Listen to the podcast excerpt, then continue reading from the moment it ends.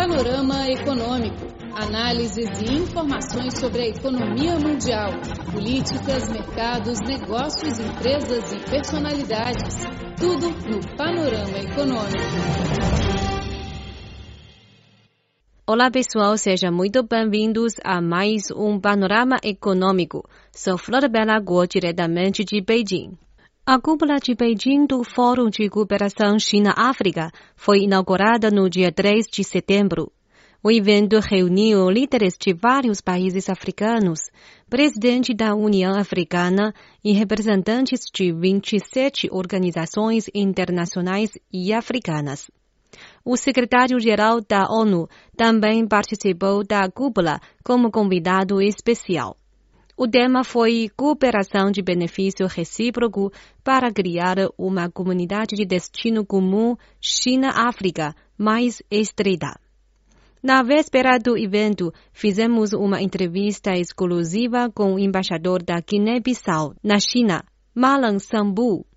Ele falou sobre as relações bilaterais, a expectativa para a cúpula de Beijing e as cooperações entre China e África no futuro. Ouça a entrevista.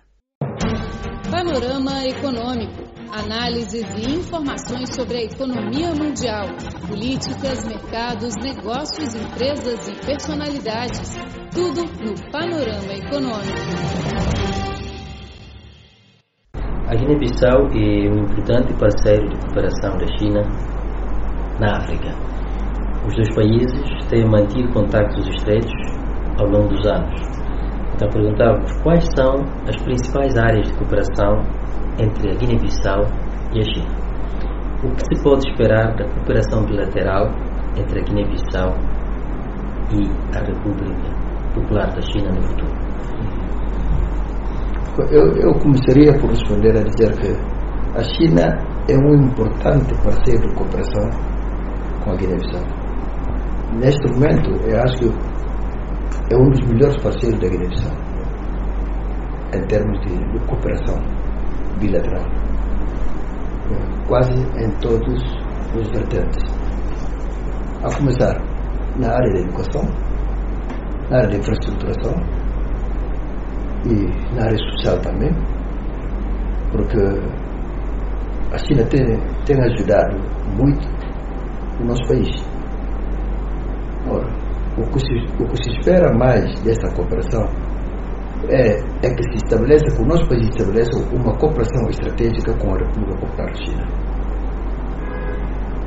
É o que nós, neste momento, estamos à espera de que este passo seja dado entre os dois governos, o governo da República Popular China e o governo da República da Guiné-Bissau. Porque pode-se ver, quando chega a Guiné-Bissau, sente-se mesmo no país que há um investimento grande, um investimento grande do governo da República Popular da China na Guiné-Bissau. Quando se fala de dificuldades que a Guiné-Bissau tem, tem tido enfrentado, logo aparece a China para nos socorrer, tentando nos minimizar o impacto dessas dificuldades. É daí que nós, nós devemos fazer da China um parceiro estratégico Uh, outra pergunta é: a China já enviou várias equipas médicas para a Guiné-Bissau uhum. e doou equipamentos médicos ao país. Uhum.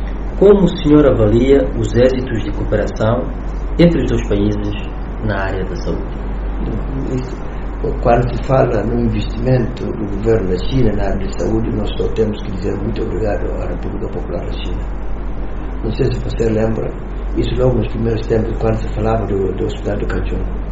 O Hospital de Cajun foi um hospital que foi, foi feito de origem pela, pela República Popular da China. Naquela altura, a China selecionou um dos melhores médicos que havia cá na China, que é para ir ao Cajun. E até hoje continua a haver essa cooperação. É o exemplo daquele que na Guiné nós chamamos de Hospital Militar, mas que não é, é o Hospital da Amizade, é o Hospital da Amizade Guiné-Bissau, China até ainda, continua ainda a enviar os médicos para lá, é um hospital que está, está ajudando muito o nosso país em termos de, de, de assistência de saúde às nossas populações. Outra questão, Sr. Embaixador, tem a ver com a avaliação que o senhor faz sobre o desenvolvimento das relações bilaterais e as áreas de cooperação, isso numa perspectiva futura. Olha que nós, eu, eu diria que a Guiné-Bissau não, não tem, não tem aproveitado muito bem eh, da cooperação bilateral entre, entre os nossos dois países, quer dizer, entre a Guiné-Bissau e a República Popular da China. Mas, a começar, eu, eu começo a falar da cooperação que existe na área do, do FOCAC, que é da Fórum China-África. Nós não temos aproveitado praticamente quase nada em termos de, de, de, de dos projetos. E mesmo no âmbito do Fórum Macau também que existe, é um outro fórum que existe, em que nós podíamos também aproveitar muito e nós até ali ainda quase que não aproveitamos nada. E a República Popular da China fez-se delegar do diretor-geral do, do, Departamento da África para o nosso país, a fim de, de sensibilizar o nosso país a apresentar os projetos concretos que é para, para que a China possa materializar esses projetos. E acho que estamos já a caminhar para esse, para esse passo e nós, é preciso que o nosso país saiba apresentar projetos, projetos credíveis e, e projetos que eu, que eu diria que são fundamentais para, para minimizar o, o, alguns impactos negativos que a nossa população tem vindo a sofrer. E nós, o, as perspectivas da nossa cooperação, eu vejo neste momento num bom caminho. Num bom caminho, mas vai depender também daquilo que nós vamos apresentar à República Popular da China. Senhor Embaixador, o, o, o presidente chinês Xi Jinping já realizou quatro visitas à África desde que foi eleito pela primeira vez em 2013. Uhum. A sua primeira visita, ele propôs o conceito de comunidade de futuro partilhado ou compartilhado entre a China e a África, definindo uma nova direção para o desenvolvimento das relações bilaterais. Uhum. Atualmente, a cooperação entre a China e a África está a ser aprofundada em todas as áreas. Uhum. De facto, essa cooperação já se tornou como que um modelo para a colaboração sul-sul. Então, como o senhor avalia o desenvolvimento das relações sino-africanas? Olha, o desenvolvimento das relações China-África, eh, eu acho que está, está no, seu, no, seu, no seu ponto de crescimento cada ano que passa. Porque a China, eu, do meu ponto de vista pessoal, acho que a China não, não vai ter mais um parceiro tão estratégico, tão importante, tão estratégico como a África. Isso vê-se praticamente, concretamente. E o problema é que a China também está a apostar muito na implementação, no aprofundamento das suas relações com os países africanos e tentando ajudar os países, como eu disse, nós somos amigos e quando um amigo tem dificuldade, o outro amigo tiver posse, deve ajudar também, para que todos possamos estar no, no mesmo patamar.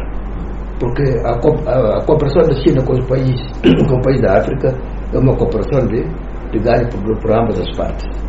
Bom, e, isso, o que eu quero concluir a dizer com, com isso é que a China está no bom caminho, foi o primeiro país, estrategicamente, com, com muita inteligência, soube, soube se implantar na África e vê-se concretamente os blocos que está atrás dessa, dessa cooperação. A cúpula de Beijing, do Fórum de Cooperação China-África, será realizada em setembro, uhum. já há escassos dias.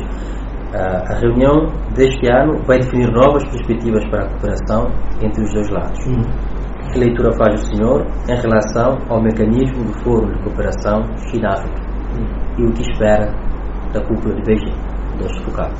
Bom, esse, é, eu, o, que eu, o que eu espero, francamente, dessa, dessa reunião, de, de, forma, de forma como a República Popular está a preparar este fórum, só poderá ser um sucesso. Só vamos ser todos um sucesso. Vai ser um fórum de sucesso. Um fórum em que o continente africano e a República da China vão sair com muitos ganhos para ambas as partes. Porque quando se faz a cooperação nesse contexto, nós não vamos esperar só que tirar os ganhos da China, mas também, como também, eh, temos que oferecer alguma coisa para que a República Popular também saia a ganhar. Senhor Embaixador, voltando à questão da, da cúpula de 2015 realizada em Joanesburgo, uhum. uh, onde o Presidente Xi propôs 10 programas principais de cooperação, incluindo as áreas de industrialização, modernização agrícola, finanças, desenvolvimento ecologicamente responsável, comércio, facilitação do investimento, redução da pobreza, saúde pública, cultura, paz e segurança, eh, perguntávamos em que medida esses planos foram implementados na Guiné-Bissau e que avaliação faz da sua implementação. Não, na área, na área da agricultura, eu posso testemunhar isso. Nós vimos, só no ano passado, por exemplo, só no ano passado, vimos como é que a China tem investido na área da agricultura. Fez muitos, muitos trabalhos na área da agricultura no nosso país. E atualmente ainda estão a decorrer esses trabalhos. Há aqueles projetos de, de Carantaba e vê-se outros projetos que fizeram na zona de Cliquis e mais etc, etc. Isso vê-se. Ora, na área, na área da, de, de saúde, isto é, um, é, é, uma constante na Guiné. Todos os anos a China envia os técnicos de saúde para a Guiné. Isso nós vimos muito bem. E este ano ainda, muito recentemente, mandaram mais alguns técnicos para fazer uma operação gratuita de catarata. Sabe? Bom, eu, o que eu digo é que esses projetos estão a ser implementados. Né? Temos uma outra pergunta que tem a ver com. Em maio de 2013, a União Africana apresentou a Agenda 2063. Uhum. No mesmo ano, a China anunciou a iniciativa do Cinturão Econômico da Rota da Seda uhum. e Rota da Seda Marítima do século XXI. Uhum. No olhar do senhor, as duas estratégias têm alguns aspectos de interconectividade e coordenação? Bom, a rota, a rota da seda tem uma, tem uma interconectividade muito grande. Isso, de fato, vejo que é, é uma ambição da China a expandir a sua cooperação para todos os países que fazem parte da rota da seda. E a China tem insistido muitas vezes que através deste, deste, desta iniciativa né, da rota da seda, e todos vão ser a ganhar. E esse não inclui só os países africanos como também incluir alguns países europeus na outra sede. Portanto, é, é, uma cooperação global, não, não especificada só para os países africanos. Mas os países africanos podem também aproveitar muito bem dessa iniciativa para tirarmos algum, alguns, alguns lucros, alguns rolos desta cooperação. Ora, como eu disse há bocado, e vai dependendo dos projetos que cada país vai apresentar, vai apresentar no âmbito dessa iniciativa. Na atual conjuntura internacional, como a China e a África podem trabalhar para garantir o multilateralismo, proteger os interesses comuns dos países em desenvolvimento e propor o estabelecimento de um novo modelo de relações internacionais? Não, isto, a China já está trabalhando muito tempo nisso. Nós só, só vamos ver no passado os países africanos colaboraram com a República Popular da China no Conselho das Nações Unidas e atualmente também a China é um dos parceiros fundamentais que está defendendo sempre os interesses africanos também das Nações Unidas. E, portanto, eu acho que isto aqui é cooperação. Isto aqui é cooperação. Bom, no conceito das nações, no, que diz respeito à cooperação no âmbito internacional, a China tem defendido muito, muito os países africanos. E como nós também sempre temos tido posições estratégicas concertadas com a República da Guiné-Bissau, quando é necessário defendermos os nossos interesses comuns nas Nações Unidas. Isso, de certa forma, vai, vai influenciar o estabelecimento de um novo modelo de. Com certeza, sim. Com certeza, sim. Tá bom. Muito obrigado, senhor embaixador. Basicamente foram as questões que temos Obrigado, eu. O Cribora oferece a página na internet desde o dia 20 de dezembro de 1999 em português.cri.cn, que foi reformulada em 2009, e a Cri Webcast Rio de Janeiro a partir de setembro de 2007. O conteúdo online está dividido em várias seções, notícias, temas atuais, cultura, economia, entretenimento, música, esporte, rock, rádio online, bem como uma sessão de vídeo. Você ouviu a entrevista exclusiva com Malan Sambu, embaixador da Guiné-Bissau na China. O panorama econômico de hoje fica por aqui. Sou Flor Belago. Obrigada pela sua sintonia. Até a próxima semana. O sol brilha sobre o grande canal, o verde decora a montanha. Ouça a história passada de geração em geração, aprecie as corredeiras do rio Mãe da China.